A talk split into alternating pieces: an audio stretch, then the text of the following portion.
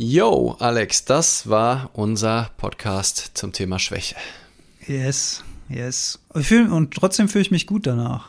Was schön. Yes, ja. Vor, zumal ich echt schwach gestartet, ich inhaltlich sehr schwach gestartet. nee, also vor allem körperlich sehr schwach. Also ich war echt müde, müde wie lange nicht äh, zum Start. Du hingegen hast, bist richtig mit Endorphinen und bisschen Adrenalin gestartet. Ähm, ähm, aber ja, ich bin jetzt wacher und weniger schwach nach dem Podcast zum Thema Schwäche als vorher, kann ich sagen. Und ich bin jetzt ein bisschen müder als am Anfang, was aber ja auch gut ins äh, System passt, weil ich jetzt sowieso bald schlafen gehen will. Also von daher passt es. Aber ja, ich war aufgeregt vor, vor dem Gespräch, weiß nicht genau warum, aber auch das, auch das Gals zu betrachten und äh, anzuerkennen. ja. ja. Und wer verschiedene Aspekte, es ist gut, sind Schwächen gut, schlecht, nichts davon. Mhm. Äh, wann gehe ich wie damit um? Äh, ja, ich glaube, ein paar, paar schöne, schöne Erkenntnisse muss man mal, also meistens reden wir über unsere Schwächen. Es kam mir noch nie vor, dass wir unsere Podcast-Folge gelobt hätten im Intro oder irgendwie gesagt haben, dass sie uns gut gefallen hätte. Deswegen kann man diesmal im Intro zur Schwäche ausnahmsweise sagen, also das war rundum gut, würde ich sagen. Oder eine besonders schwache Folge, je nachdem. Yeah. Ja. Sehr gut. Aber macht euch euer eigenes Bild. Viel Spaß beim Hören. Hm.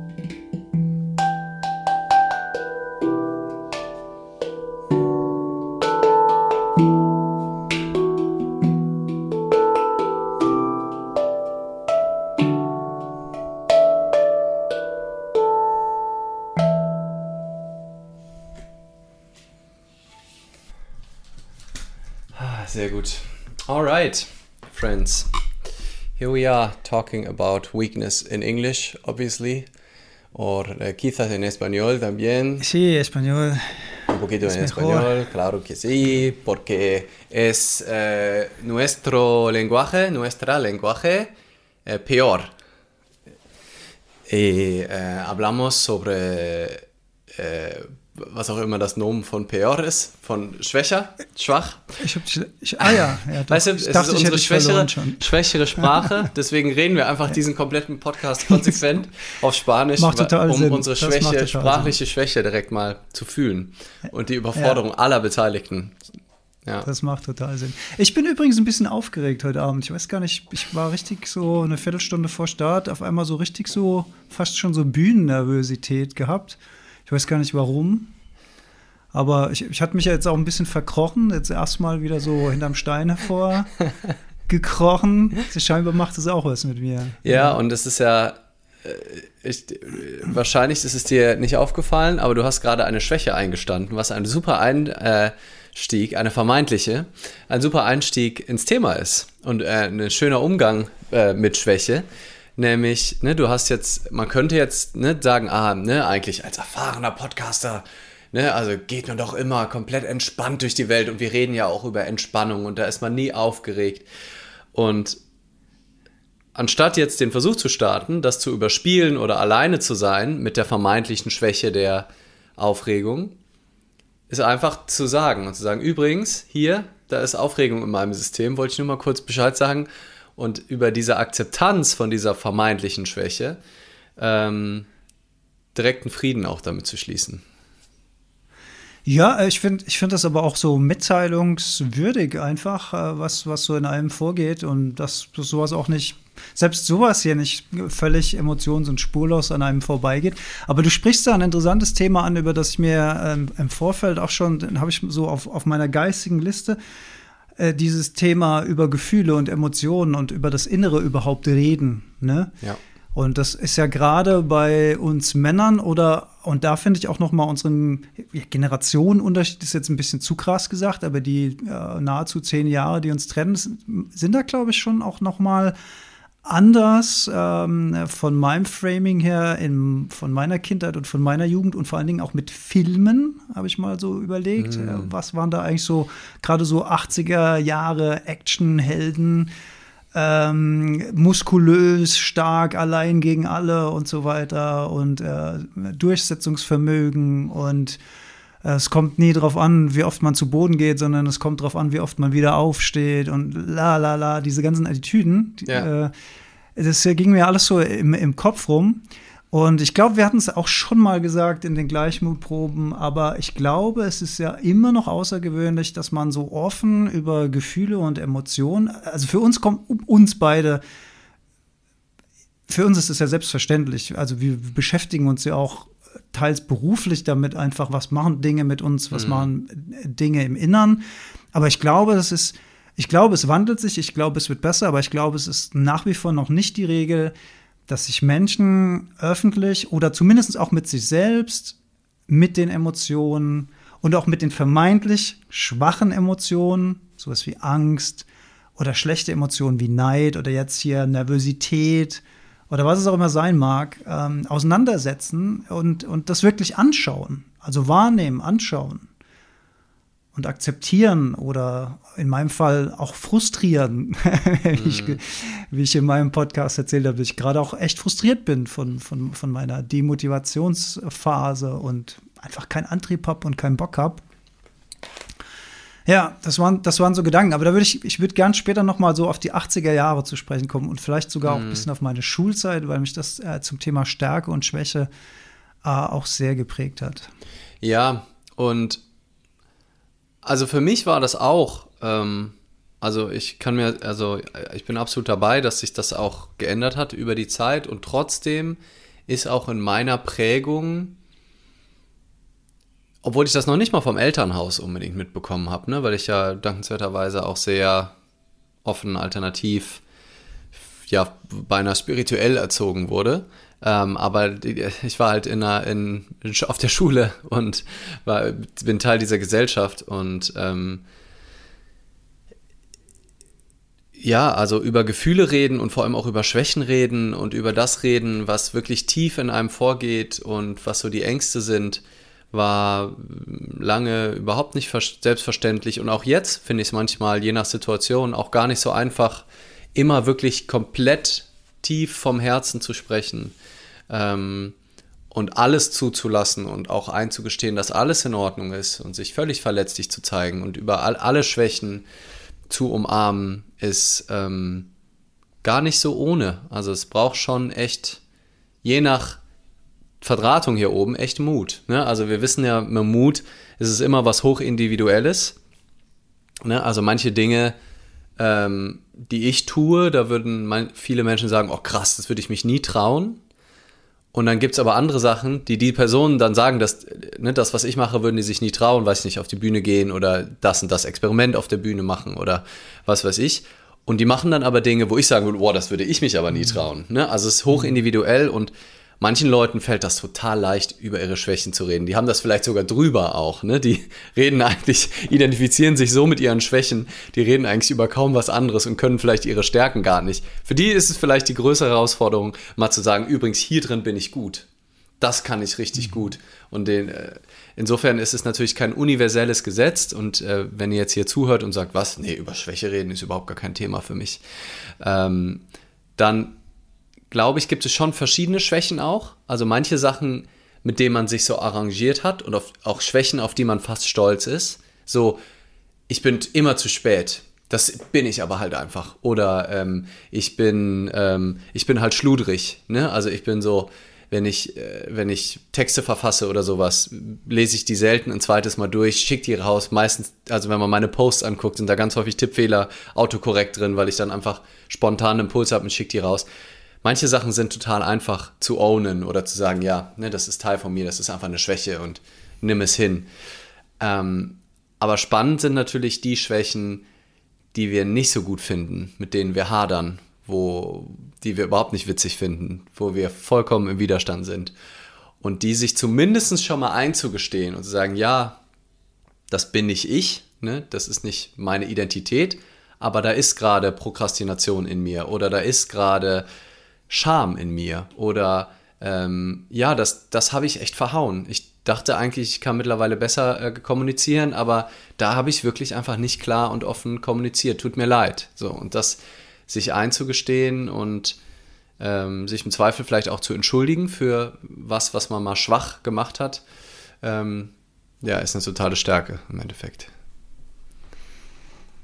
Ja, und, und das, das finde ich so interessant, dass das früher also vor, vor Jahren als Schwäche gegolten hat, über solche Dinge überhaupt zu sprechen. Ähm, solche ja. Dinge mitzuteilen, äh, dass man sich dann geöffnet hat. Also gerade bei Männern. Also mhm. Also Männer, bei Frauen ist es vielleicht noch mal anders, aber äh, da sagt man ja mittlerweile auch, die sollen ihren Mann stehen im mhm. Berufsleben und sonst ja. irgendwas. Also den Quatsch, ne? Ähm, und ich finde viel mehr, also ähm, du wirst ja, also es gehört ja zum Menschsein offensichtlich dazu.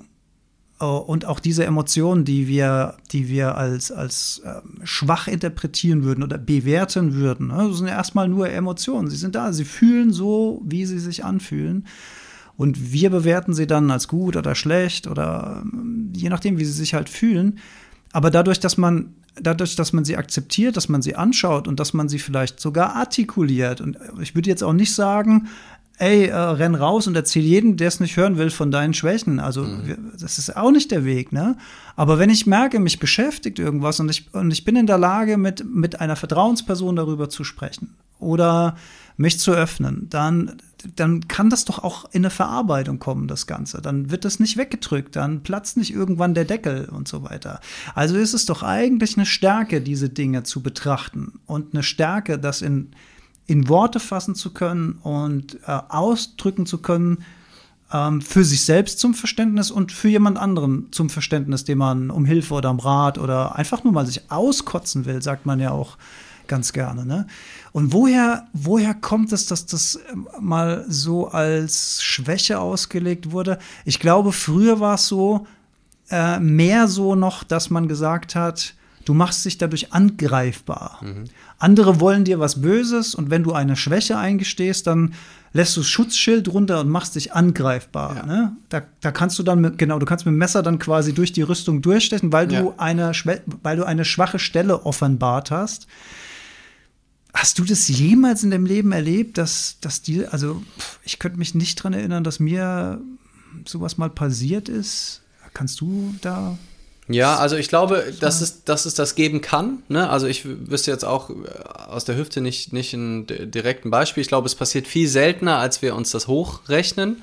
Und natürlich kann es passieren, dass jemand das ausnutzt und sagt, ja, ist doch klar, oder dann einen Witz drüber macht. Das kann schon passieren. Aber eigentlich, wenn ich die Schwäche offen zugestehe, wenn ich die, wenn ich die wenn ich die versuche zu verstecken, glaube ich, mache ich mich viel verletzlicher, als wenn ich, wenn ich sie ohne und sage, ja, das ist so.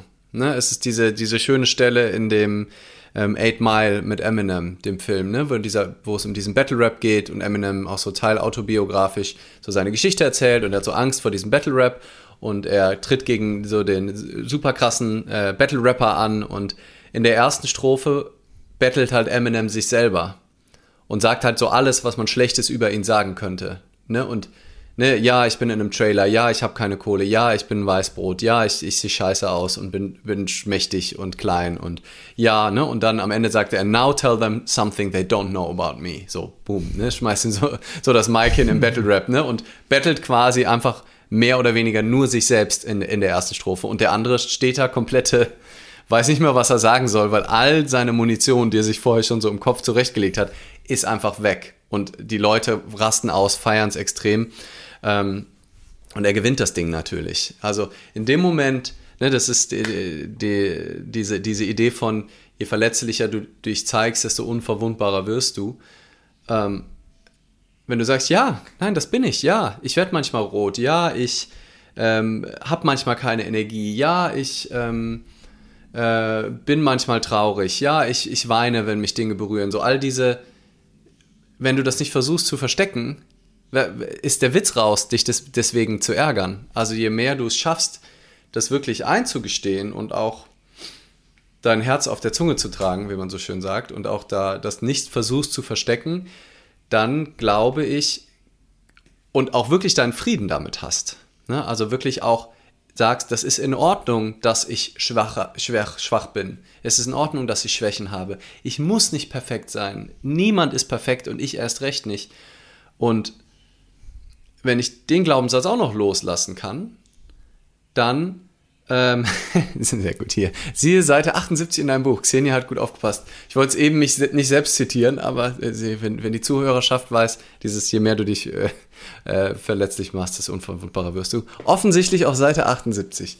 Ähm, aber sich das einzugestehen und zu sagen, ja, das, das, das ist so, ähm, dann, ähm, dann bist du, bist du eigentlich frei. Weil dann kann dir auch niemand mehr was nehmen, wenn er sagt, ja, du bist ja voll, du bist ja voll, du hast ja, äh, keine Ahnung, du bist ja voll schlecht im Präsentieren oder da du, du hast voll die komische Gestik immer. Ja, ja, stimmt. Ist aber auch in Ordnung und das ist Teil von mir. Und wenn du das als Schwäche siehst, ist das in Ordnung. Für mich ist es einfach ein natürlicher Teil meines Ausdrucks. Gut, was, was natürlich nicht heißt, dass man ähm, Kritik, also, und Kritik meine ich jetzt gar nicht negativ, sondern es gibt ja auch konstruktive, es gibt destruktive und konstruktive Kritik. Also es soll auch nicht heißen, dass ähm, sämtliches Feedback, was einem gespiegelt ist, einem jetzt am Arsch vorbeigehen sollte, weil man sagt, ja, das bin ich halt. Ne? Mhm. Also so kann man durchs Leben gehen, tut man sich aber wahrscheinlich auch ein bisschen schwer äh, Dinge, die, äh, die einen, einen, gewissen Gehalt haben, die mich äh, auf Dinge auf. Also nehmen wir mal, ich hätte jetzt eine komische Geste beim Präsentieren, ne? Und mir, und mir sagt es jemand, dann könnte ich, könnte ich zwei Sachen machen. Ich könnte sagen, ja, bin ich, gehört zu mir. Ich könnte aber auch überlegen, hm, ist, warum mache ich das? Ist das eine, will ich da irgendwas überspielen? Und äh, wenn das so auffällt, ähm, will ich es sein lassen oder will ich es nicht mhm. sein lassen? Ne? Also, also, also nur so als, als, als Gedankenspiel, dass solche Hinweise ja auch durchaus konstruktiv sein können und auch verbessern können in, in, in manchen Fällen. Ne? Absolut. Ich finde das sowieso ein äh, wichtiges Thema oder einer der wenigen Gedanken, die, die ich mir vorher auch schon gemacht habe zu dem Podcast, war, wie gehe ich dann um mit Schwäche?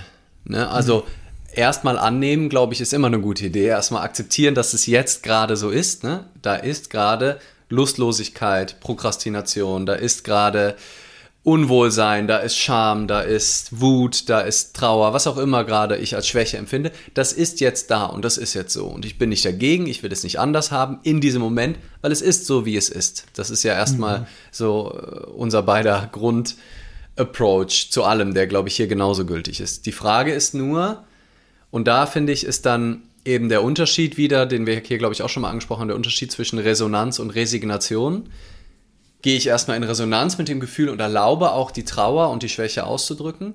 Oder resigniere ich und sage, ja, ich bin halt so. Und heißt, ich werde auch immer so bleiben. Und das ist meistens ein Fehlschluss.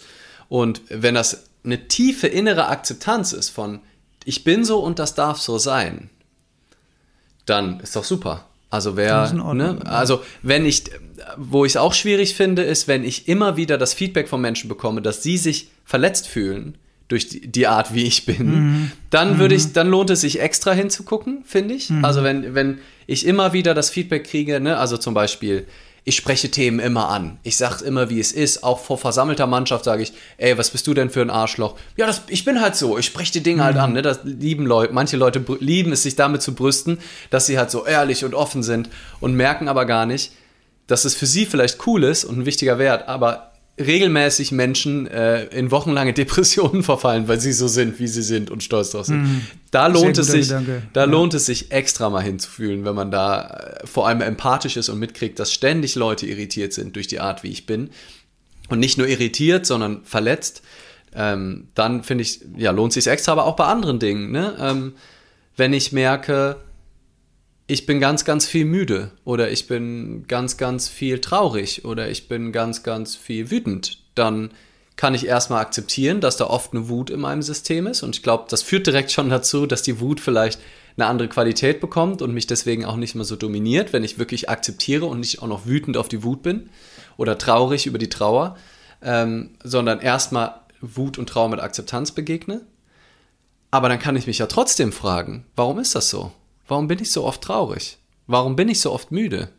Und dann kann ich ja entweder meinen Frieden damit machen, dass ich immer müde bin, oder ne, ganz im Sinne von Love it, change it, leave it, erstmal love it, akzeptieren, dass es so ist und dann fragen, was kann ich denn im Außen und im Innen verändern?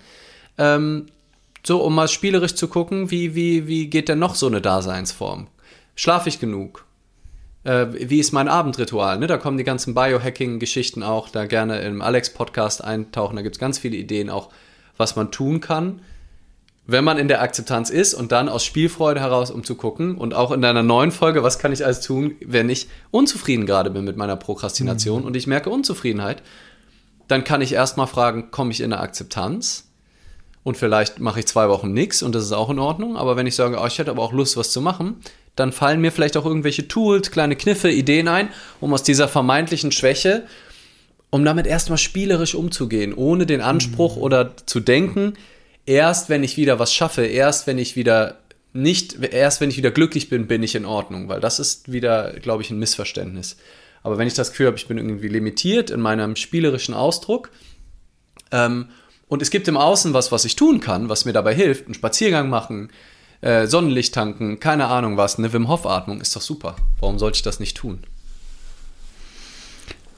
Also ich kann dir einfach nur zu 100% zustimmen. Nichtsdestotrotz hat mich genau dieses Thema die letzten Wochen ja. echt krass gechallenged. Ja, kann ich Also verstehen. wirklich krass gechallenged.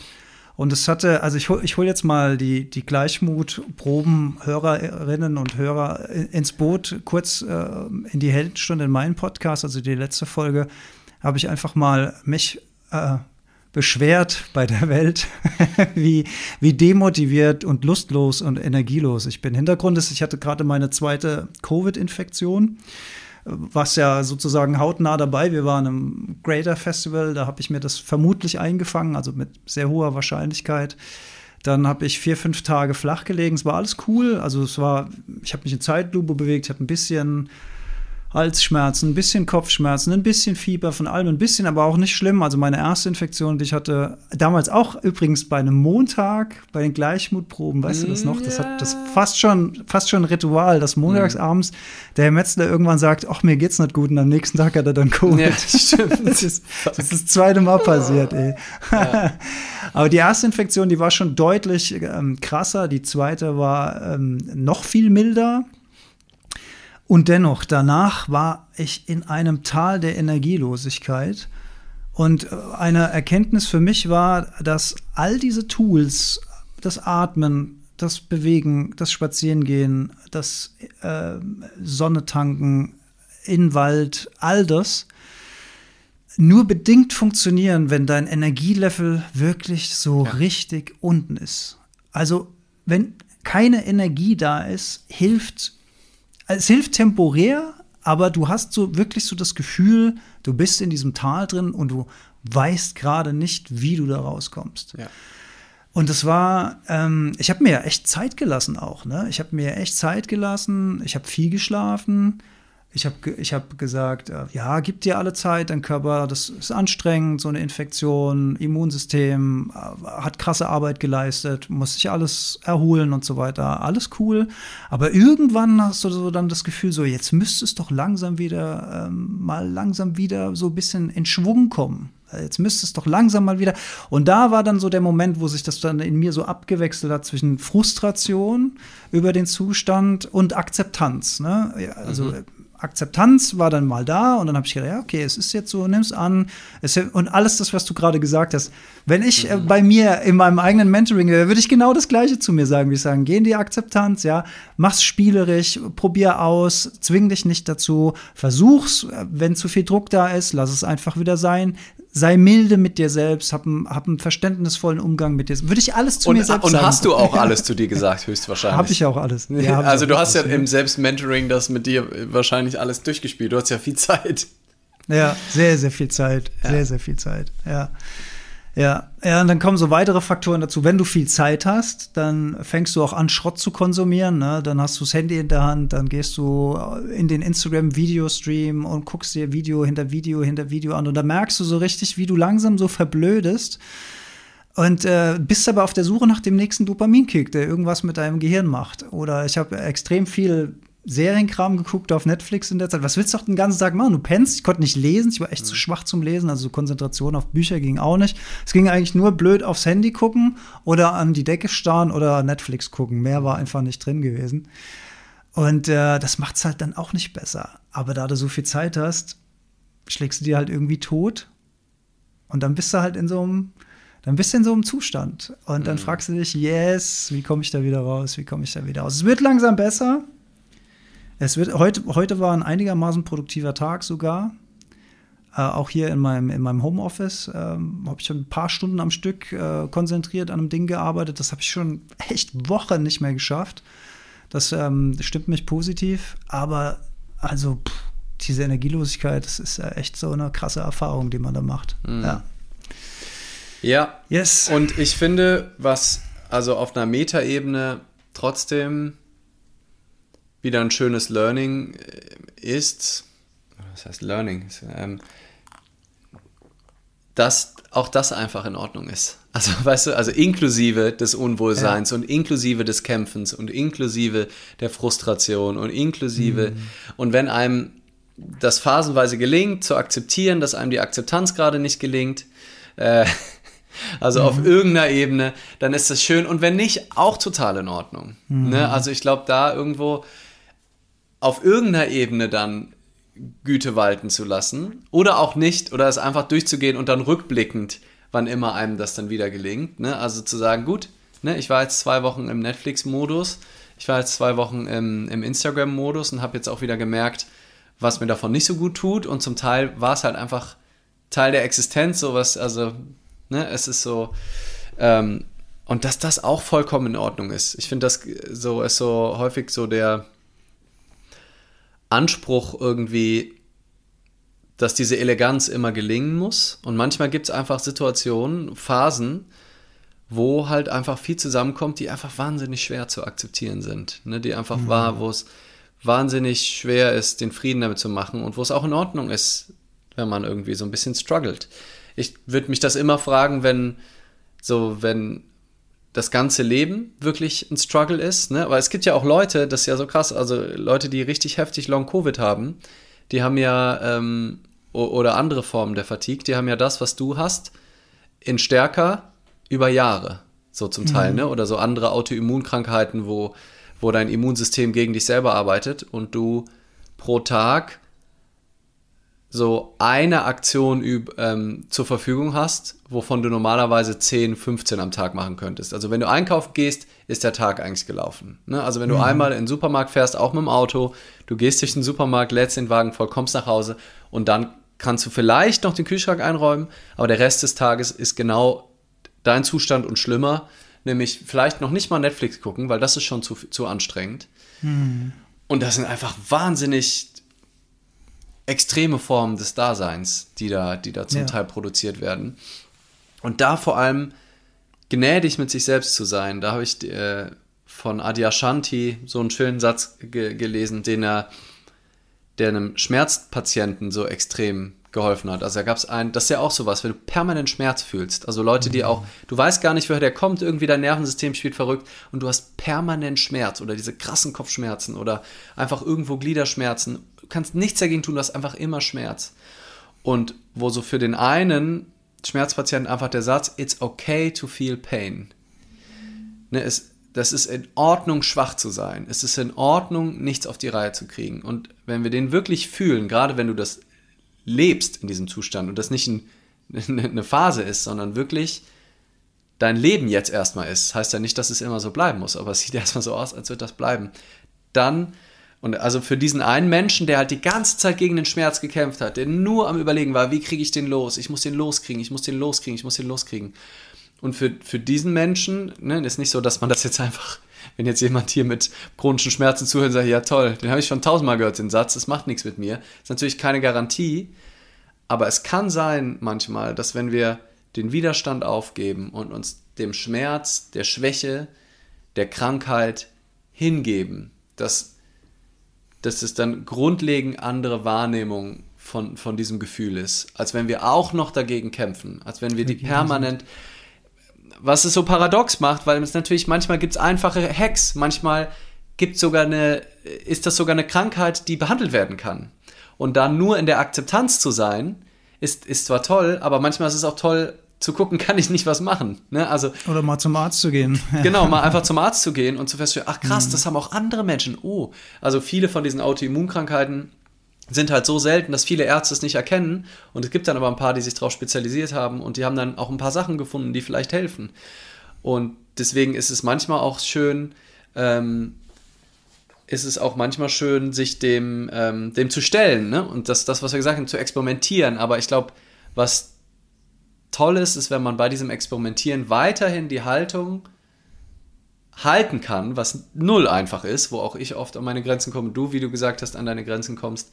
Ähm, weiterhin, das zu halten, es ist aber vollkommen in Ordnung, wenn das jetzt so ist. Es darf mhm. sein. Ich darf schwach sein. Ich darf nicht nur irgendeine psychische Schwäche haben im Sinne von soziale Schwäche, im Sinne von das, womit wir gestartet sind, sondern ich erlaube meinem Körper nicht zu funktionieren. Ich erlaube mir nicht zu funktionieren. Ich erlaube mir all die Dinge zu tun, wo ich im Podcast erzähle, dass die nicht gut sind für mich. Viel Netflix gucken, viel am Handy mhm. hängen.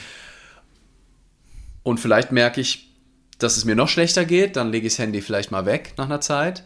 Und vielleicht merke ich aber auch, dass genau das mir gerade ein bisschen Frieden und ein bisschen ähm, Comfort oder ein ähm, bisschen Ruhe und, und ein schönes Gefühl gibt, wenn ich schon alleine auf der Couch bin die ganze Zeit, dann wenigstens mit netten Seriencharakteren gemeinsam Zeit zu verbringen und da so ein, so ein Trost auch drin zu sehen. Ähm, das ja. war tatsächlich so. Also ich habe ich hab mal die ganze äh, äh, angefangen Big Bang Theory zu gucken, weil ich halt auch Bock hatte, was Lustiges zu gucken. Ja. Und ähm, ähm, lachst ja dann tatsächlich auch ab und zu mal. Und das hat dann aber auch wirklich so einen ablenkenden Charakter, der dich mal aus deinem ganzen Gedankenschlamm da rausholt. Und da hatte ich dann auch so einen Moment, wo ich gedacht habe, ach, da freue ich mich jetzt drauf, wieder eine Folge zu gucken, wie Sheldon irgendwie nicht kapiert, dass er gerade wieder irgendjemand so voll vor den Karren gefahren ist, weil er einfach kein soziales Gefühl hat. Das ist schon echt lustig gewesen. Ja. ja. Und äh, da, da, tut einem das tatsächlich auch gut. Also, das muss ich schon sagen. Aber ich habe mich bewusst auch was für was äh, Lustiges äh, entschieden. Ähm, damit auch vielleicht mal so ein bisschen, bisschen Heiterkeit aufkommt. Ähm, Christoph hat gerade eine Frage direkt an mich gestellt, deswegen würde ich gerne mal drauf eingehen. Ja. Äh, er fragt: Hattest du die Sorge, dass du langfristig antriebslos bleibst?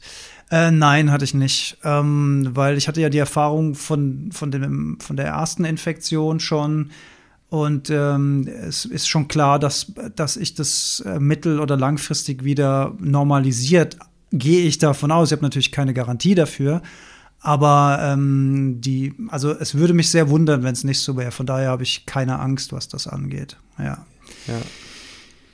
Genau. Ähm, ich kann ja gerade mal ein bisschen gucken. Ähm, mm, ja.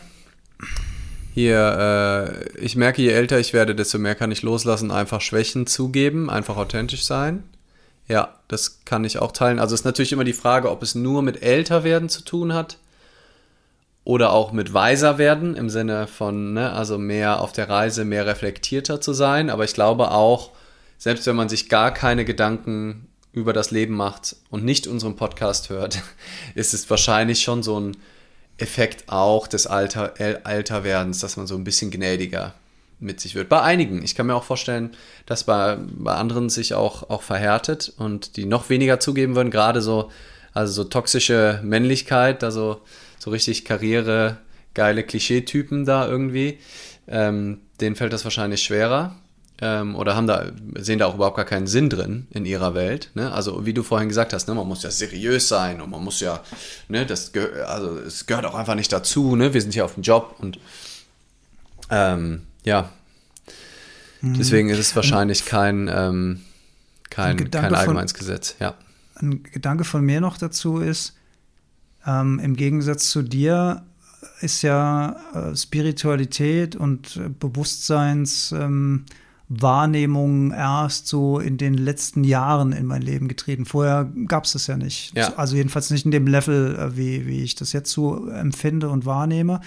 Und in meiner Jugend ähm, habe ich mich zwar auch für Themen interessiert, die ein bisschen deeper waren, aber da hatte ich so, ähm, so ein Gefühl von, äh, du musst zu den Starken gehören, hatte ich total krass. Ne? Mhm. Äh, auch, auch im Fußball. Im Fußball war es extrem wichtig, dass du Dominanz auf dem Platz gezeigt hast, dass am besten so vom ersten Moment an dein Gegenspieler schon keinen Bock hatte, gegen dich zu spielen, weil du einer mitgegeben hast oder sonst was. Mhm. Also es äh, war relativ normal. Ähm, oder mal abkrätschen oder so, also gleich mal so eine Duftmarke setzen, hat man das so genannt, äh, so schön. Oder auch in meiner Schulzeit, ne? also meine Schulzeit, äh, ich bin mit einer Hauptschule angefangen und ähm, in der Hauptschule, also es ist natürlich jetzt nicht allgemeingültig, was ich sage, aber in meiner Erinnerung und in meiner Wahrnehmung damals war es gerade da extrem wichtig, eher zu den coolen und starken Leuten zu gehören. Mhm. Weil wenn du nicht zu den coolen und starken Leuten gehört hast, warst du entweder so in, in so einem neutralen Feld, was eigentlich das Schlauste ist, rückblickend, mhm. oder du warst bei den Schwachen. Und wenn du bei den Schwachen Uncoolen warst, dann hast du immer von den coolen, starken mehr oder weniger auf die Mütze bekommen. Und das ist ja rückblickend, ist auch total schwer für mich darüber zu sprechen, weil ich habe mich da auch wirklich nicht mit Ruhm bekleckert. Ich mhm. habe teilweise auch wirklich, also ich habe nicht richtig Scheiße gebaut, auch, auch in meiner Schulzeit nicht, aber ich habe schon echt Leute, ich habe schon echt Leute richtig scheiße behandelt, muss ich rückblickend mhm. sagen. Ähm, und ich hatte teilweise dann ähm, Klassentreffen, wo ich mich äh, später dann auch explizit bei Leuten entschuldigt habe, aber einige dieser, dieser Menschen sind mir auch nie mehr begegnet äh, um nochmal mit denen zu sprechen, so rückblickend, so zu, ich würde sagen, ne, ich würde sagen, ey, pass auf, ich war damals junger Typ und so, ähm, tut mir echt leid, wie ich dich behandelt habe, ja, das mhm. äh, war einfach, das war einfach nicht korrekt. Witzigerweise, die Leute, mit denen ich mich später darüber unterhalten konnte, haben das alle sehr runtergespielt. Mhm. Haben alle gesagt, ja, es war ja nicht so schlimm und ja, war schon, ja, bla. Aber ich, also wenn ich so daran zurückdenke, ähm, und ich habe, ich habe, also ich hatte ja, ich war in der Rangfolge ja auch, also waren ja auch welche über mir, wo, wo ich den Druck dann abgekriegt habe. Also es ist, es ist, war ja ein Geben und Nehmen in der, in der Hackordnung sozusagen. Ähm, aber ich muss schon sagen, das, ähm, das ist schon krass. Ja.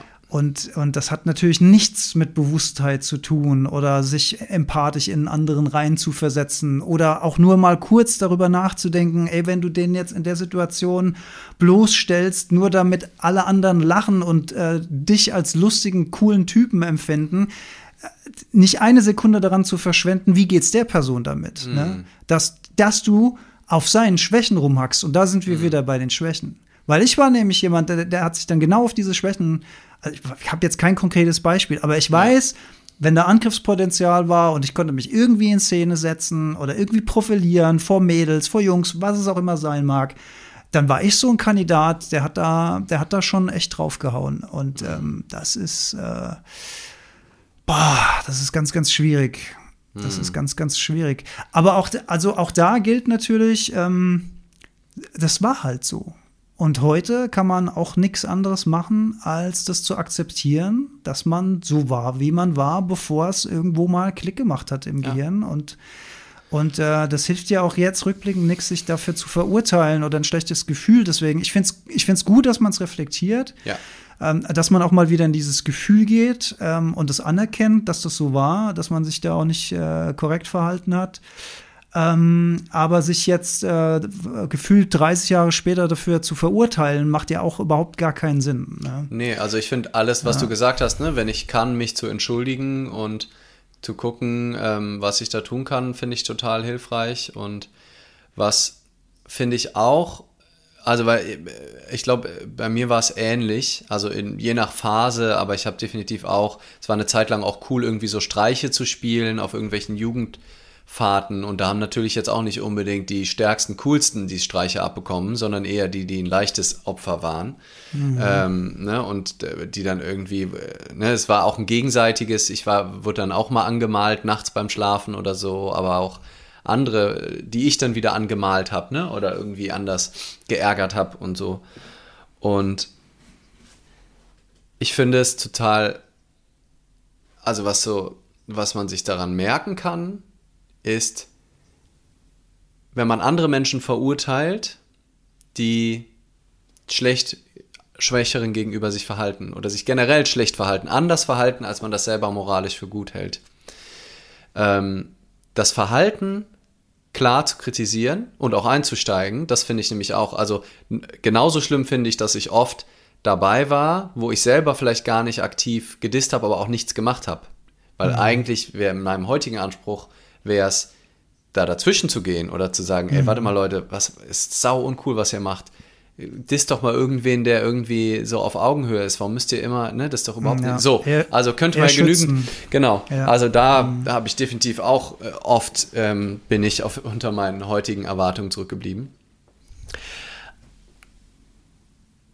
Aber zu verstehen, dass wir das alle in uns haben und dass wir dazu fähig sind zumindest, ne? weil auch du, auch ich, wir haben Scheiße gebaut, uns bewusst Scheiße anderen Menschen, ist gut lange her, aber trotzdem, ich glaube, das ist in uns drin und dann können wir so ein Verständnis entwickeln und dann nicht sofort jeden Menschen, der einmal vielleicht einen, einen schlechten Witz macht, bis ins Tiefste zu verurteilen und sagen, das ist ein Mensch, mhm. der geht nicht und den kompletten Mensch, die Tat verurteilen, ja, was da, mhm. sich dazwischen stellen, ja, den Mensch darauf ansprechen, ja, aber dann quasi das Gleiche zu machen wie der andere Mensch, nämlich mhm. einen anderen Menschen, das ist ja dann eine Schwäche, die wir wahrnehmen, nämlich eine Schwäche, der Typ hat keine Empathie, ist, äh, ist rücksichtslos und den dann komplett zu sagen, das ist ein Grund bis ins tiefste Grund ein schlechter Mensch, ist nur wieder mehr Hass, ist nur wieder mehr Trennung.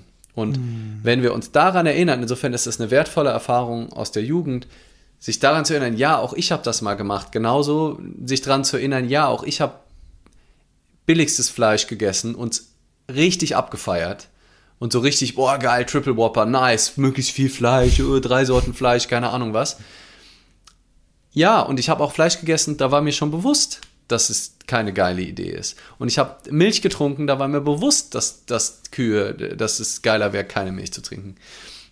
Und das sich immer wieder bewusst zu halten, dass auch, auch das ist ja eine Form von Schwäche, die in uns drin ist, dass wir immer mal unreflektiert uns verhalten, dass wir immer mal Dinge tun, die wir dann zu einem späteren Zeitpunkt im Leben vielleicht nicht mehr so machen würden, dass wir immer mal manchmal auch unbewusst anderen Menschen auf die Füße treten oder was tun, was nicht nett ist. Und das heißt, dass wenn andere Menschen das machen, und im Moment ist es halt so, und es wird auch schon oft genug drüber gesprochen, dass halt so schnell Menschen komplett fertig gemacht werden, wenn die nur einmal eine unüberlegte Story raushauen hm, ähm, ja. und dann sofort als kompletter Mensch fertig gemacht werden oder gesagt werden, das geht ja gar nicht, wie kann man, man sich so aufspielt. Und die Leute, die da am lautesten schreien, sollten wirklich mal gucken, haben die nicht auch mal, nur weil die nicht so eine große Bühne haben, heißt es das nicht, dass die nicht genauso doofe Sätze mal gesagt haben. Ja, ich finde es ganz wichtig, also ich finde auch diese, diese Aufregung über Cancel Culture kommt häufig auch aus dem Rechtspopulistischen, also deswegen möchte ich mich auf keinen Fall pauschal an der Kritik der Cancel Culture anschließen, weil es total wichtig ist, offen Missstände anzusprechen und ganz mhm. wichtig ist, da zu hinterfragen und auch zu kritisieren und auch Dinge anzusprechen. Das ist ein ganz großer Nutzen von Social Media, dass man jetzt Leute mal ähm, auch darauf hinweisen kann, wenn, wenn sie vielleicht einen Fehler gemacht haben.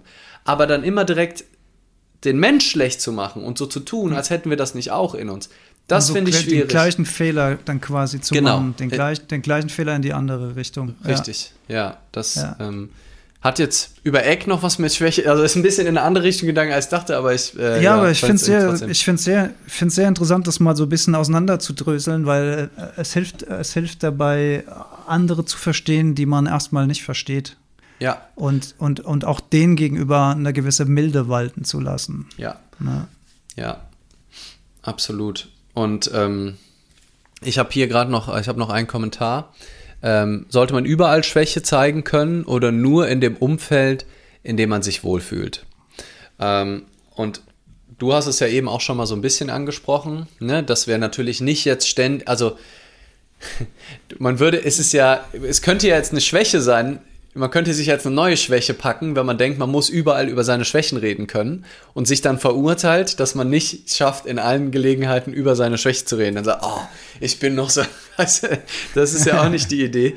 Ähm, natürlich muss man es nicht übertreiben, aber klar, also ich, der Heilung hilft es, wenn ich im, den Kreis immer mehr erweitern kann, wo ich offen über meine Schwächen reden kann. Also es ist schon mal toll, mindestens eine Person im Leben zu haben, mit der ich wirklich offen über alles reden kann. Äh, und vielleicht behalte ich auch noch ein paar Gedanken für mich, weil die sind so düster, dass ich mich noch nicht mal traue, das mit der zu teilen, äh, mit dieser Person. Aber es wäre schön, wenn ich zumindest mit einer Person auch über alle möglichen Gedanken, auch wenn die verrückt sind, auch wenn die manchmal erstmal menschenverachtend klingen, in dem Moment, wo ich die nicht mit mir alleine vereinbaren muss, sondern schon mal mit einer anderen Person besprechen kann, wahnsinnig hilfreich.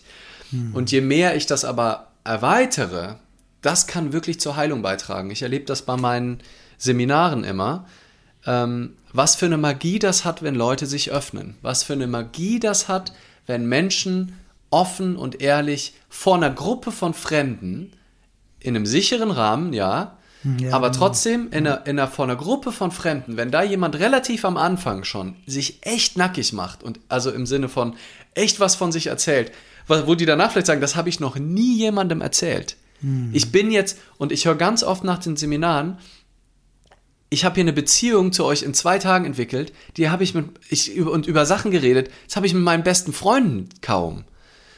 So, und es ist aber wunderschön, ist der nächste Satz. Es ist nicht so, dass, oh Gott, jetzt habe ich das gesagt, jetzt fühle ich mich schlecht, sondern was für ein befreiendes Gefühl und wie schön für, Rauslassen. ja, und wie schön für alle Beteiligten zu sehen, dass wir nicht alleine in dieser Suppe sind, dass wir alle unsere Struggles haben, dass wir alle unsere Schwächen haben, dass wir alle damit kämpfen, wenn man sagt, ach, ihr habt das auch.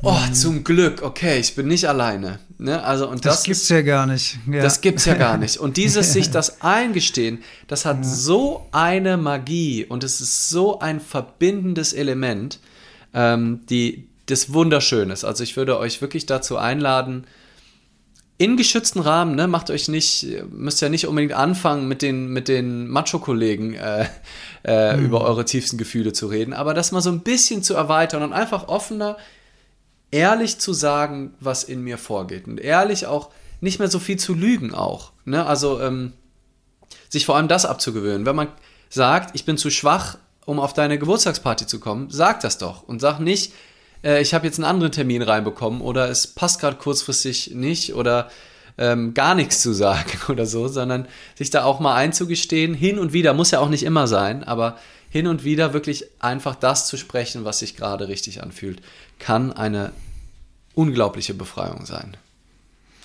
Ja, und das ist ja wirklich der Zauber von Seminaren, ne? dass da Menschen zusammenkommen, die sich dann auch wirklich alle öffnen und wo das eine richtige, wie sagt man, Katharsis ist das, ne? Eine richtige Ja. Reinigung kann das Ja. sein. Und um auf die Frage äh, von dem Hörer nochmal äh, zu kommen, also ich würde es auch immer ein bisschen situationsabhängig machen. Ne? Ähm, man spürt ja auch die Resonanz von dem Gegenüber, ob der für oder sie für so ein ähm, Thema empfänglich ist. Ähm, wenn ich das Gefühl habe, ähm, die, die Reaktion geht eher dahin, dass das Gegenüber jetzt nicht gerade, vielleicht auch gerade in dem Moment nicht, in so Mut ist, über ein deepes Thema zu sprechen, dann würde ich das auch nicht aufzwängen wollen oder Ja. so. Also Ja. es ist wirklich, es hat was mit, mit, mit Fühlen und Spüren in der, in der Kommunikation zu tun. Ich habe mir ist gerade noch ein äh, sehr positives Beispiel aus meiner jüngsten Vergangenheit eingefallen. Ich hatte ein kleines Gespräch mit einer Person, die ähm, die aufgrund äh, ihrer religiösen Zugehörigkeit und der familiären Konstellation relativ wenig über Gefühle spricht. Ähm, dann kam aber jetzt äh, das Thema Depression dazu. Und da hat die Person äh, sich zum ersten Mal emotional den Eltern gegenüber offenbart. Äh, mit, äh, mit entsprechender Angst wohl auch. Ne? Aber siehe da, das äh, hat so ein richtiges Schloss geöffnet in dieser Familie, mm. weil plötzlich darüber gesprochen wurde. Und diese Familie hat äh, das Thema aufgegriffen und die Person hat zu mir gesagt, es war für mich total schön, dass da plötzlich drüber gesprochen wurde und dass da so ein Verständnis war. Und das ist halt auch, äh, das ist, äh, das ist für mich, das, das äh, es passiert immer wieder, dass die die, so eine Sache wie zum Beispiel Depression ist ja etwas, was per se erstmal als was sehr Negatives wahrgenommen wird. Man will das nicht, man möchte das nicht, äh, das ist schlimm, das zu durchleben, alles klar. Aber es kann auch Geschenke ins Leben bringen. Und ich habe zu dieser Person gesagt, wenn du, wenn du die schwere Phase hinter dir hast, dann startet ihr gemeinsam in eine Zukunft, wo ihr über solche Dinge sprecht in Zukunft. Mm. Da kommt eine völlig neue Dimension in die, in die Familiendynamik mm. rein, was früher alles totgeschwiegen ist, was ein Geschenk das ist, was ein Geschenk ja. das ist. Ne? Ja. ja, und das ist, das ist so schön. Und ich glaube, ganz viele Menschen machen die Erfahrung regelmäßig. Also wenn wir uns wirklich öffnen, und zwar bedingungslos und uns so verletzlich zeigen, das ringt den meisten Personen einen riesen Respekt ab. Also das wird als so stark wahrgenommen. Wann immer ich das auch merke, klar in Seminarkonstellationen sowieso, aber wenn man da fragt, wer, ne, also mache ich häufiger auch mal, um den Punkt zu bringen, wer fand das gerade unglaublich mutig und stark, dass die Person diese Schwäche geteilt hat? Alle Hände gehen hoch. Hm. Und ich merke es ja bei mir, was für eine Bewunderung ich habe, wenn jemand gerade einfach ehrlich, nicht um eine Show zu machen, nicht um irgendwas dann zu erreichen, sondern einfach ehrlich etwas zeigt, wo man merkt, krass, das ist wirklich gerade ein Step für die Person. Da stimmt, das habe ich erlebt. Ah, wow, okay, das ist auch ein sehr schönes Beispiel. Ich habe einen Vortrag gehalten ähm, bei einer Vertriebstagung. 120 Vertriebler, ich muss noch nicht mal gendern groß, also ich sind schon VertrieblerInnen, aber hauptsächlich 50-jährige weiße Männer in, in Hemden. So, also Vertriebsgeist, ne? Pharma, Pharmawelt, Vollgas, rausgehen, oh, Produkte laut, ne? Nice. und ich habe meinen Vortrag da gehalten, habe ähm, dann haben die noch Workshops gemacht und ich hatte auch schon länger mit dem Chef von dem, von dem, von dem Laden, hatte, hatte ich auch vorher Kontakt, total netter Typ, der hat mich da auch reingeholt. Aber auch eher so kerniger Vertriebstyp, ne? So, ah, wendiger, so lauter Typ eher, ne? So ja. let's go. Und dann am Ende von den ganzen Sessions, wir hatten dann gemeinsam gesungen und es war, ne? Und er hat, und er stand dann vorne und hat gesagt, so, jetzt habt das von Leander hat auch mit mir ein bisschen gearbeitet und ich habe überlegt, was soll, was, was kann ich denn Mutiges tun? Was habe ich denn noch nicht gesagt, was noch gesagt werden will? Und dann hat er so gesagt, ja, in der Mitarbeiterumfrage kam raus, dass einige von euch und Ihnen irritiert sind, wie ich mit dem Sie und mit dem Du umgehe. Das, und man, und man merkte richtig, wie schwer ihm das fiel, das zu, zu sagen. Ne? Also er war so richtig, ne, ich, also er hat es auch angekündigt. Jetzt sage ich dann mal was, was auch mir ein bisschen am Herzen liegt. Ne? Und so seine sonst so laute und ne, stronger Auswahl merkte, die war so ein paar Gang drun drunter. Ne? Die Stimme war so ein bisschen brüchiger.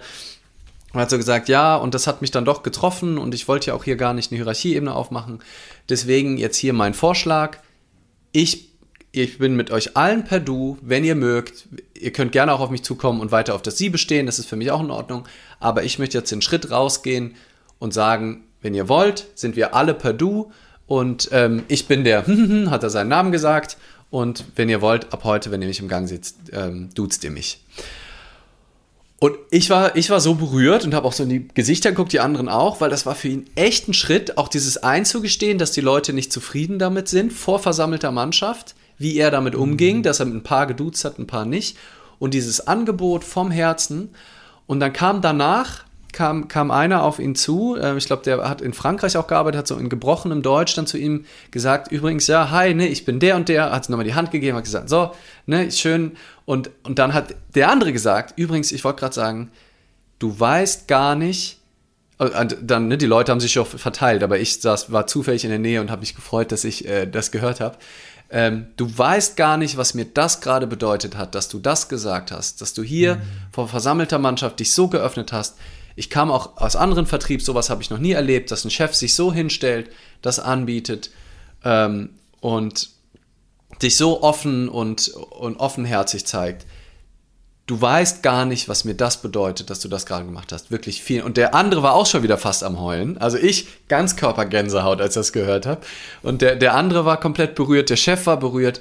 Es war so schön. Und das in so einem Haifischbecken-Vertrieb, wow. äh, wo du dich als Chef hinstellst und so ein bisschen das zugibst. Und das geht. Ne, das war natürlich jetzt nicht, ne, ich, keine Ahnung, also der hat jetzt nicht alle Hosen runtergelassen, aber in dieser Kultur war das echt ein Step und das war für ihn, hat so ein bisschen Anlauf gebraucht und er hat mehreren Menschen da ein echtes Geschenk gemacht, inklusive sich selbst, sich das, sich so zu zeigen und für mehr Menschlichkeit in diesem Laden geworben und es ist einfach schön. Und wenn dann einige Leute damit nicht umgehen können und das dann danach ausnutzen, ähm, dann ist es ein wunderbares Zeichen vom Leben, mit wem man vielleicht ein bisschen weniger Zeit verbringen will. Ist doch auch in Ordnung. Oder mit wem man dann nochmal drüber reden will und dann fragen wir sie, was ist eigentlich dein Thema damit? Ist es, hast, findest du das irgendwie nicht in Ordnung? Ne? Also kann man ja auch dann gucken, wie man damit umgehen will. Aber ich glaube, ein Leben, in dem wir ständig einen Tennisarm haben, weil wir das Schild weit oben halten müssen und ständig wenig sehen, weil wir die, weil wir das Visier runtergeklappt haben mhm. und nur durch diese Augenschütze ist so viel anstrengender als ein, mhm. zwei Menschen im Leben von allen, denen man begegnet, die das vielleicht ausnutzen, wenn man offen zu seinen Schwächen steht. Mhm. Ich habe, während du gesprochen hast, auch an eine Rüstung gedacht und auch an, an, an äh, Chefinnen und Chefs, die besonders tough durchs Leben gehen. Aber am Ende ist es ja auch nur ein Schutz, ein Schutz, äh, seine eigenen Schwächen nicht zu, zu offenbaren.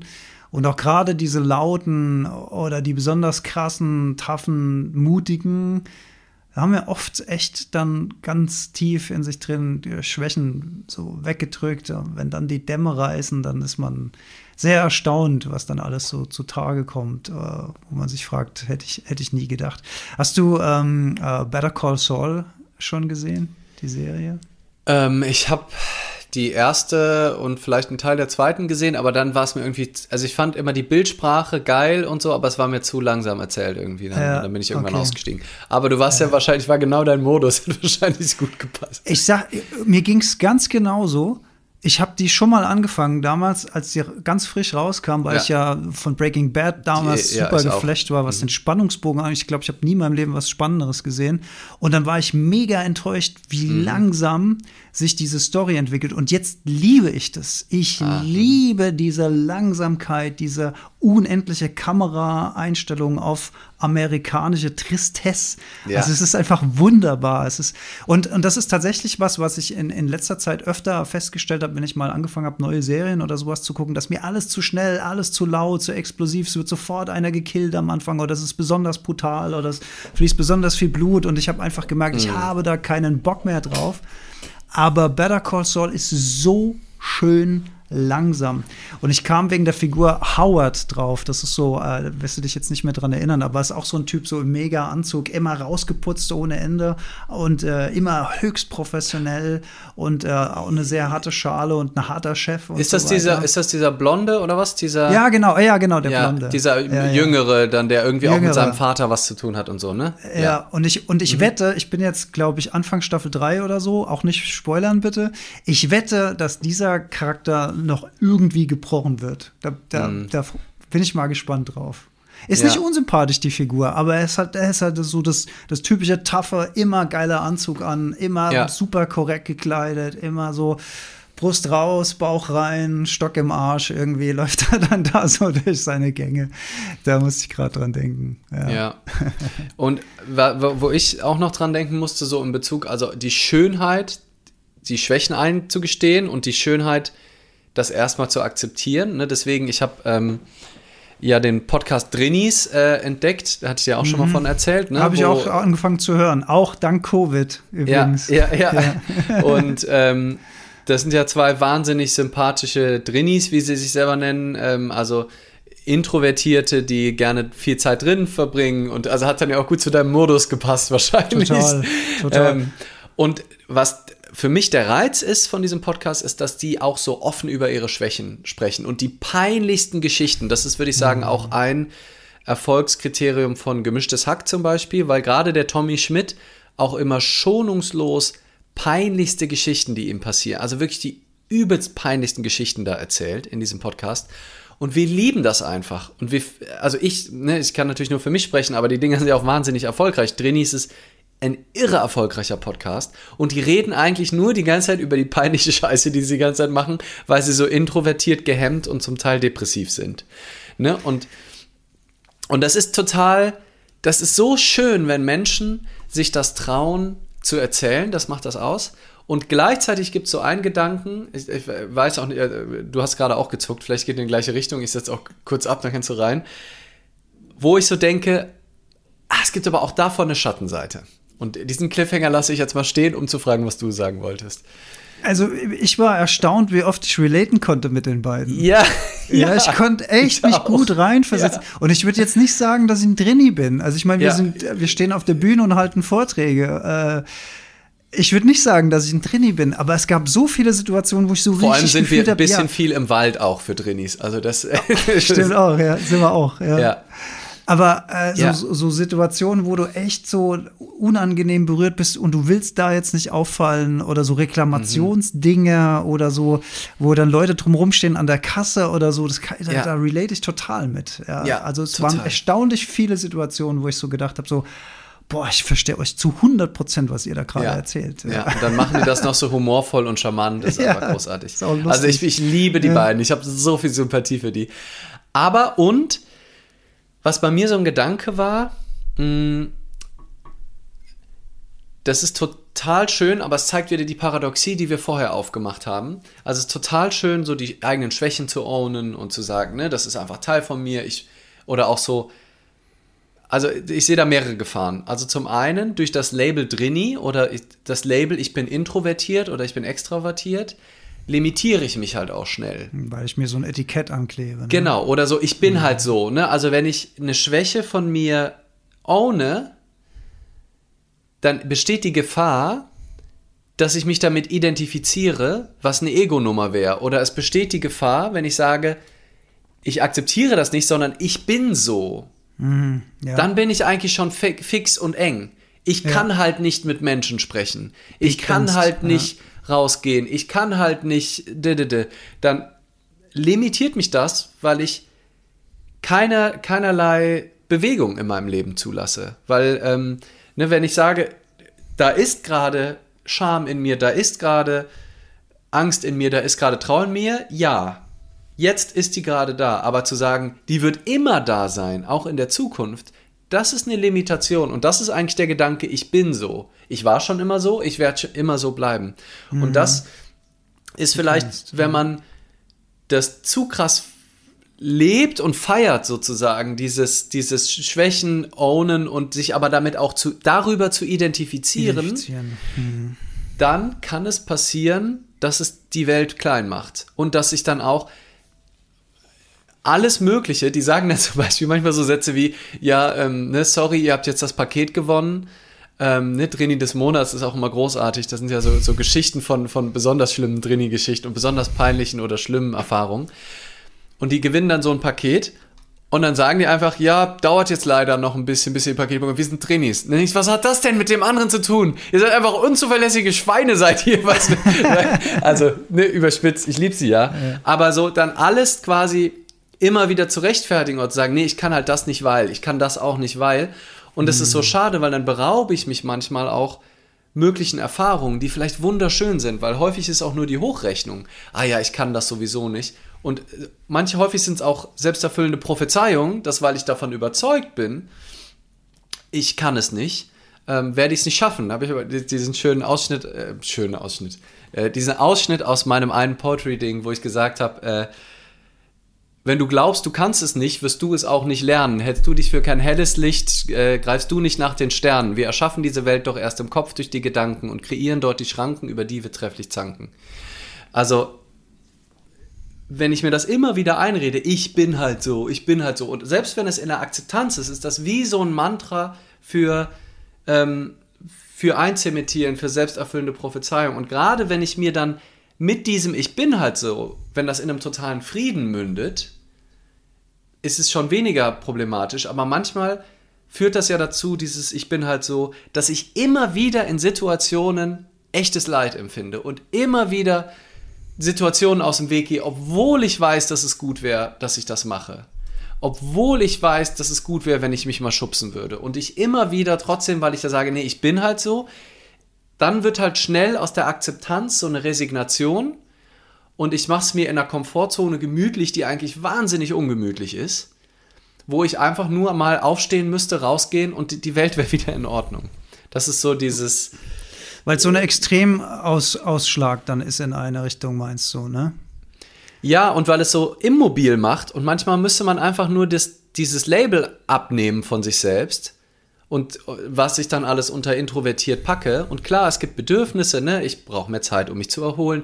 Ich sehe absolut introvertierte Anteile in mir, in dir, ne? Also äh, das ist, deswegen können wir auch so gut relaten, ne? Weil wir diese Anteile auch haben. Aber die Frage ist, limitiert mich das und fühle ich mich immer wieder schlecht, weil ich mir dieses Label angehaftet habe, weil ich dadurch dann auch manchmal einfach meinen Arsch nicht hochkriege und nicht einfach anrufe, wenn es an der Zeit ist anzurufen und nicht einfach auf die Person zugehe. Ne? Also die würden dann zum Beispiel sagen, die beiden, weil die so introvertiert sind, die würden niemals irgendwie was ansprechen, wenn denen das nicht gefällt. Ne? Also die würden niemals und manchmal braucht es aber auch nur einen kleinen Ruck und dann macht man es halt trotzdem. Und die Gefahr ist vielleicht, wenn ich mich übermäßig damit identifiziere, dass ich dann wirklich nie wieder was anspreche, weil ich Angst vor der sozialen Interaktion habe. Aber vielleicht gelänge es mir, wenn dieses Label nicht so fett, fett über meine Augen geklebt wäre. Zumindest mhm. mal als ähm, Hypothese. Flo's Musik schreibt dazu, solange es einen nicht stört, dass es so ist, ist doch alles in Ordnung, oder? Vielleicht will auch einfach nicht jeder wachsen, in Anführungszeichen. Und das war ein Gedanke, den hatte ich ja auch, während du das gesagt hast, weil wir sagen ja auch oft und gerne, wenn du dich damit gut fühlst, wenn das für dich, wenn deine Erfüllung die Komfortzone ist und wenn du dann, wie in dem Fall, es, ist, äh, es, sind, es sind ja ein Paar, die beiden, wenn ich das ja. richtig verstanden habe. Ne? Ja. Das heißt, die leben vermutlich zusammen ähm, ja. und sind in ihrem Kosmos happy in ihrer Art und Weise und jetzt sogar dadurch noch wirtschaftlich erfolgreich mit einem toll funktionierenden Podcast und entsprechender Werbung und Bekanntheitsgrad und so weiter. Also dann ist das ja was will, was will man daran aussetzen? Ne? Ja, genau. Und aber gut, dass, dass ihr, du und Flo's Musik nochmal nachhaken, weil genau das wollte ich sagen, dass sie halt häufig eben nicht zufrieden sind. Also die haben die Akzeptanz damit, ja, damit fühlen sie sich, glaube ich, besser, als wenn sie die ganze Zeit noch dagegen kämpfen würden. Insofern ist das ein guter erster Schritt, erstmal, glaube ich, die Akzeptanz zu kultivieren. Wahnsinnig hilfreich. Aber sie manövrieren sich auch immer wieder in Situationen, wo es ihnen überhaupt nicht gut geht, wo sie richtig über Tage depressiv sind oder, oder ne, die, ähm, die, die Julia erzählt einmal eine Geschichte, wo sie einen Rückruf erwartet von einer Frau und über anderthalb Wochen gestresst ist deswegen. Ne, weil sie hatte eine, eine Person, die ihr wichtig war, angerufen und hat gesagt, ich rufe sie zurück.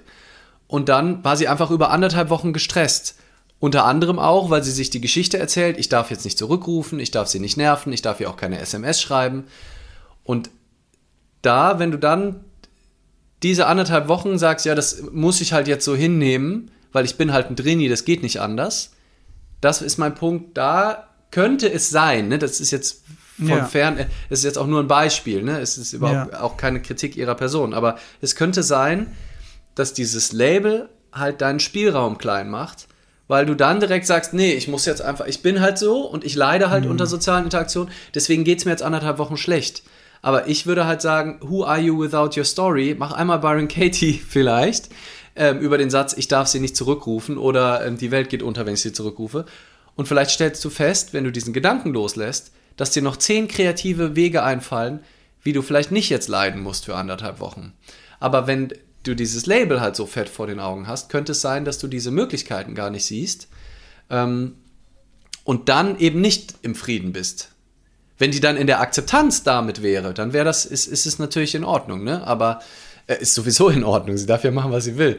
Ähm, ja. Aber ähm, so, um das mal so zu reflektieren, da glaube ich, ist es halt manchmal eben nicht dann reiner Frieden, weil es dann eben keine Akzeptanz ist, sondern eher eine Resignation. So. Hm.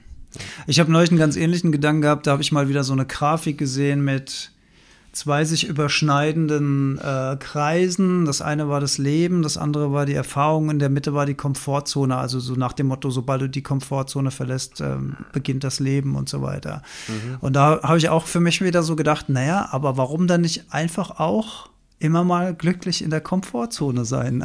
Also warum immer, warum immer so viel erleben wollen, warum immer so viel Erfahrung sammeln wollen, warum nicht auch mal glücklich in der Komfortzone sein. Mhm. Aber ich glaube, es geht einfach auch viel um Balance. Ne? Also ja. Äh, wenn ich jetzt nur in der Komfortzone wäre und so gar nichts mehr erleben würde, und ich bin gerne in meiner Komfortzone, aber dann würde ich irgendwann auch sagen, ey, jetzt müsste mal wieder was passieren. Jetzt habe ich irgendwie Bock, mal wieder rauszugehen. Also es, bei, bei, mir ist es so ein Balance-Ding. Ich kann mit beiden gut umgehen, muss ich und sagen ich würde sagen, also ne, wenn wir jetzt wieder auf einer hohen lebensphilosophischen Ebene philosophieren, dann ist die Komfortzone ein Konstrukt des Ego. Ne? Also dann würde ich sagen, ist es eigentlich streng genommen, wenn wir komplett desidentifiziert mit unseren Gedanken wären und wenn all die Gefahren, die wir in unserem Alltag so haben, nur Mindfuck und nur im Kopf sind, ne? weil es alles kopfgemacht ist, obviously. Ne? Es kann uns ja keiner wenn du an einer peinlichen Situation an der Kasse bist, ist es ja offensichtlich nur in deinem Kopf, weil du denkst, dass es gerade peinlich ist, es ist peinlich. An der Situation an sich ist ja nichts Peinliches oder Bedrohliches inhärent, sondern unsere kulturelle Prägung, unsere ja. Präferenzen. Fall nicht, fall unser, nicht auf, sei nicht und, laut. Genau, das, ja. das erzeugt den Stress in der Situation. Wenn ja. wir also komplett erleuchtet, im dauerhaften Zustand mit unserem Sein, immer im, im Jetzt, nicht in der Hochrechnung werden, dann gibt es auch keine Komfortzone oder oder das Verlassen dieser, sondern dann machst du einfach einen Schritt. Bist, dann, dann sprichst du, da, ein Wort. Du ja, ja, dann sprichst du ein Wort, dann machst du, dann ja. machst du das, dann ist vielleicht die Komfortzone verlassen, wenn du mehr Klimmzüge machst, als du kannst, weil dann irgendwann die körperliche Limitation kommt oder wenn du halt ein Drahtseilbalance irgendwo machst, ne, dann gibt es so, also so Bedrohung der Existenz, aber auch das ist dann ja nur das ist dann nur eine körperliche, weil mhm. die, Tod ist ja auch egal, ist ja auch in der Zukunft. Also ist ja auch nur ein Konzept. Ähm, das heißt, streng genommen, ähm, ja, musst du deine Komfortzone nicht verlassen, wenn du in der Präsenz bist, weil es gar keine gibt. Ähm, gibt, ja. Ja, ja. Ähm, und deswegen ist, glaube ich, auch, sind, gibt es Präferenzen, ne? also wie, dass man tendenziell eher introvertiert, extrovertiert ist aufgrund der Verdrahtungen in unserem Gehirn, aber in einem Modus der Präsenz, in einem Modus des Seins, ist es alles komplett irrelevant. Spielt das alles überhaupt gar keine Rolle. Und, und, und spielen Schwächen und Stärken auch keine Rolle. Das ist alles nur konstruiert. Ne? Wer sagt überhaupt, alles, was eine Schwäche ist, ist gleichzeitig auch eine Stärke. Mhm. Ne? Wir haben ja auch mal über Grenzen und Dualität gesprochen. Dualität, genau. Ne? Ja. Also das, aus der Perspektive des Seins heraus ist das alles nur Film. Also auch Schwächen zugestehen, nicht zugestehen. Es ist einfach nur ein reine, es sind alles Mindgames ist mhm. der aus der Perspektive des Bluebirds, wie ich sagen würde, aus der Perspektive des Seins heraus, spielt das, spielt das überhaupt gar keine Rolle. Also dann mhm. kann man zwar darüber sprechen, was gerade so durchs System geht, ne? also einfach so, wow, da ist gerade richtig was los an Emotionen. Ich würde diese Emotion jetzt mal, damit wir drüber reden können, Trauer nennen. Äh, aber eigentlich noch ehrlicher ist es einfach hier so eine Verspannung im Hals. Ich merke, da kommt Flüssigkeit aus meinen Augen. Da ist irgendwie, mein Herz fühlt sich schwer an es ist das, was viele Menschen Trauer nennen. So, aber vielleicht ist es auch was ganz anderes. Also selbst bei unseren Emotionen ist ja auch ganz viel Deutung. Also und dass Film. wir ja. und Film, mhm. ganz, mhm. ganz, ganz viel. Und ähm, ja, aus der, aus der Perspektive des Seins heraus sind da einfach irgendwelche Dinge, die in unserem System passieren, dann wird das Gesicht rot und dann wieder blass, und dann kriegt man Schweißausbrüche unter den Armen, dann fängt man an zu stottern, aber es ist eigentlich komplett irrelevant, wenn ich, wenn ich im Jetzt verweile.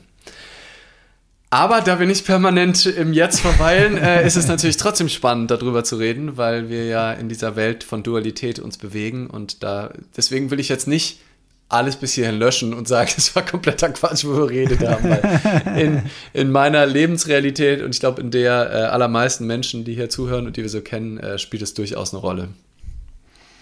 Also kommen wir nicht zu dem, zu dem Schluss, dass das alles Quatsch ist mit den Schwächen und den Stärken. Also wir müssen es auch anschauen. Auf einer Ebene schon, also auf Ja, einer und auf einer Ebene würde ich sagen, komplett irrelevant alles. Und auf einer anderen ist es ein sehr spannendes Thema. Da sage ich doch mal wieder eins meiner Lieblingszitate von Eckart Tolle. Ein Bein im Sein und ein Bein im Tun. Da haben wir es Yes. wieder. Da haben wir es wieder. Und äh, ja. Ja, das ist sowieso, also es ist.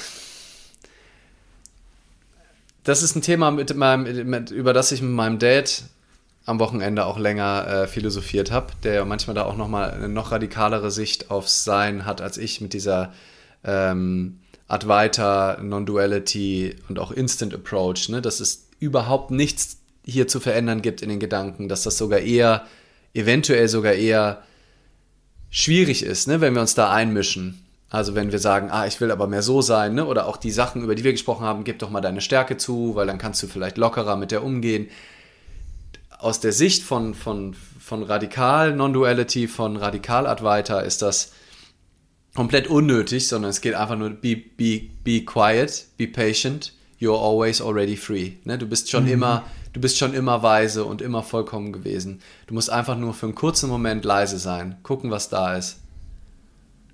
Und der Rest ist Film. Ne? Und, ähm, und gleichzeitig, was ich dann auch noch gesagt habe, ist, so wie Sadhguru das auch sieht, unser Verstand ist halt auch ein Werkzeug irgendwie. Ne? Also wir können damit echt tolle Dinge machen, wenn wir den auch als Werkzeug sehen. Und es gibt einfach gewisse Gedanken aus meiner Sicht und meinem aktuellen Forschungsstand, die sorgen dafür, dass das Werkzeug einfach nicht so gut funktioniert, dass dieses Werkzeug einfach vernebelt ist, dass das Werkzeug ähm, eng ist, dass das Sich Werkzeug selbstständig macht. sich selbstständig macht, dass Mhm. das Werkzeug dich permanent ähm, äh, torpediert oder ähm, ähm, dir in den Rücken fällt, wie auch immer. Ne? Also Mhm. ich glaube schon, dass man, wenn man sich bewusst ist, dass ne, ein Teil von uns sowieso immer präsent und immer in Ordnung ist, aus dieser Grundhaltung heraus dann aber trotzdem sich den Verstand anzugucken und den zu untersuchen und vielleicht auch mal einen Glaubenssatz zu hinterfragen, den loszulassen, über Schwäche zu sprechen und darüber einen, einen, einen eleganteren Umgang damit zu haben. Einfach weil mein Verstand dann eine gnädigere Version ist von sich und weil ich dann einfach einen, einen friedlicheren Verstand habe, eine tendenziell friedlichere Gedanken, mit denen ich einfach kreativer, offener, leichter durchs Leben gehen kann, weil sich das nicht ganz so sehr über mein Bewusstsein, über mein Sein drüber legt, weil es nicht so verklebt ist, nicht so knirscht, nicht so so Ineinander so, greift. Ja, Ja. sondern es greift ineinander, es ist irgendwie geölt, es funktioniert, weil es gibt ja schon grundlegend verschiedene Modi des Verstandes. Ne? Also die Zeit, wo du in deiner Depression warst, da war dein Verstand einfach schlechter zu gebrauchen als in der Zeit danach. Ne? Und da war er deutlich Ja. mehr Schichten über dem Bewusstsein drüber. Und da hat es ja echt geholfen, gewisse Dinge loszulassen und vielleicht auch ein paar, paar, paar Glaubenssätze zu hinterfragen. Aber vielleicht geht es auch einfach nur über eine radikale Akzeptanz all dessen, was ist, oder ein immer wieder sich daran erinnern, dass jetzt gerade alles in ist. Also der Schritt der De-Identifikation mit dem eigenen Geist, das war für mich das Wichtigste, was in meinem Leben passiert Ja. ist. Das muss Ja. ich so sagen. Das war das Veränderndste, das war das Tiefschneidendste, das war das Erkenntnisreichste und das macht mir das Leben seitdem so viel einfacher.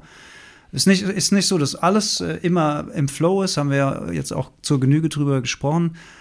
Aber diese Erkenntnis, dass man damit nicht komplett identifiziert ist und dass man weder sein Geist noch sein Körper komplett ist und dass es aber trotzdem zur menschlichen Erfahrung dazugehört, akzeptiert sein kann, angeschaut werden kann und so weiter.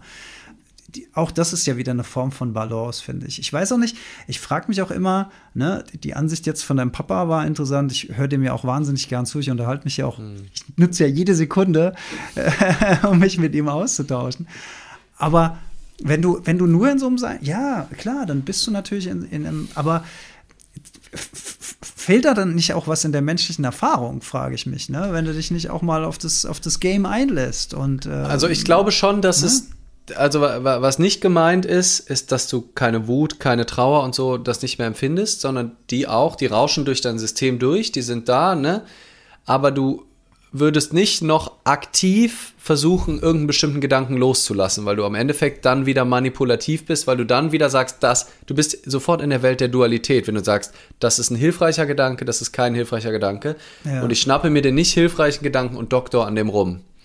Ähm, und das kann, hat schon auch eine gewisse Plausibilität für mich, ähm, ja. zu sagen, in dem Moment, wo ich, ne, das ist ja eigentlich auch wieder genau das, äh, deine, die Erfahrung der letzten Wochen für dich, in dem Moment, wo ich zu sehr oder du dann zu sehr ins Dockdown kommst von ich will aber eigentlich energetisch sein, ich bin es aber nicht. Mhm. Das ist das ist die Quelle von Leid. Ne? Und Richtig. das ist im Kleinen Exakt. bei den Gedanken ja. ist es genau das Gleiche. Ich denke negative Gedanken, will aber nur positive haben. Mhm. Bam. Extra extra Schicht an Leid. Vorher war nur ein negativer Gedanke da. Und wenn du dich an den anhaftest, indem du gegen ihn bist, ne, du gibst ihm ja dadurch die Kraft, und ähm, Energie noch, ja. Und genau. Energie und dadurch mhm. ähm, besteht natürlich die Möglichkeit, dass er, dass er dann vielleicht länger verweilt. Aber ich glaube, es gibt da schon auch Zwischenwege und das ein liebevolles, sich einen Gedanken, der immer wieder kommt, auch mal angucken und den mal zu untersuchen und zu fragen, ist das wirklich wahr? Ist das wirklich, ist das so, dass ich mhm. stark sein muss, um äh, in dieser Welt zu funktionieren? Und dass gewisse Gedanken, wenn ich mich mit denen auseinandersetze, und die sein dürfen und ich gleichzeitig mehr feststelle, wie absurd falsch die sind, dass das schon zu einem gnädigeren Umgang mit uns selbst und mit anderen führen kann und zu einem ähm, ja, angenehmeren Seinsform. Oder dass das tiefe Sein vielleicht häufiger ungefiltert durchdringen kann, als wenn die Gedanken so laut im Kopf brüllen. Ich finde es ein schöner Moment, um mal tief einzuatmen Ah, mal durchatmen, System. Ich schnapp mir mal die Handpen, spiele noch ein paar Klänge yes, für den Abend und, und rede bei anderer Gelegenheit nochmal über die 80er Jahre Action Heroes. ja, ich, ich hätte auch noch ein paar Themen, aber ich glaube, es ist ein äh, guter Zeitpunkt, hier ja. mal abzusetzen. Es, es, äh, es hört ja nie auf. Und während der Alex sich zurecht macht äh, und seine Handpan holt, für mir mal wieder die Erinnerung, gerne Podcast bewerten auf Spotify, gerne abonnieren, gerne mal auch äh, euren Freunden zeigen, weiterempfehlen. Ähm, nicht, dass wir es bräuchten, aber warum auch nicht? Also nicht bräuchten im Sinne von, dass irgendwie unser Lebensglück davon abhänge. Ich muss nochmal sagen, Alex, ich finde das so toll, wie wir dieses Podcast-Projekt machen wie wir, ich habe keine Ahnung, wie viele Leute diese Episoden hören. Ich habe keine Ahnung, was, was, was für Effekte aus diesem Podcast entstehen. Ich finde das so schön, dass wir einfach es tun, um uns auszutauschen, um über diese Themen zu reden, um Klarheit für uns zu bringen. Das ist wirklich eine große Freude, die, diese, die Haltung, über die wir reden, vor allem in diesem Podcast einfach so zu leben und den einfach nur aus der Freude am Austausch mit dir ich hier bin. Und ja, so, das wollte ich nochmal kurz kundtun.